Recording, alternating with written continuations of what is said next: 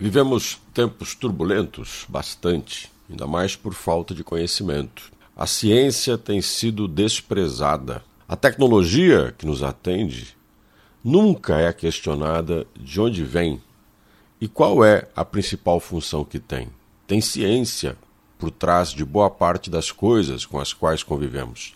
Ciência produzida e desenvolvida por pessoas seres humanos que estão mais próximos de nós do que nós pensamos. As universidades estaduais têm 21 pesquisadores entre os melhores do mundo, algo de nos dar orgulho.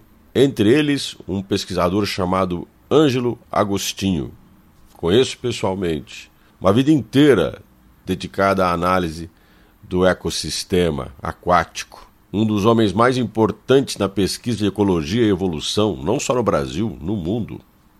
Ele está entre os 21 pesquisadores paranaenses que são reconhecidos pela plataforma acadêmica internacional Research.com. Ângelo é uma demonstração do sucesso da pesquisa em benefício da sociedade. Parte considerável do seu trabalho foi um levantamento feito sobre as consequências da criação do Lago de Itaipu, que envolveu a mudança da vida de muitas pessoas e até hoje envolve. Cientistas como ele desenvolvem pesquisas que buscam melhorar a vida do ser humano através do conhecimento objetivo, da racionalidade em relação ao mundo e de ações que sejam mais assertivas. Infelizmente, nós temos no Brasil um desprezo ao cientista, ao conhecimento, à academia, a própria educação escolar.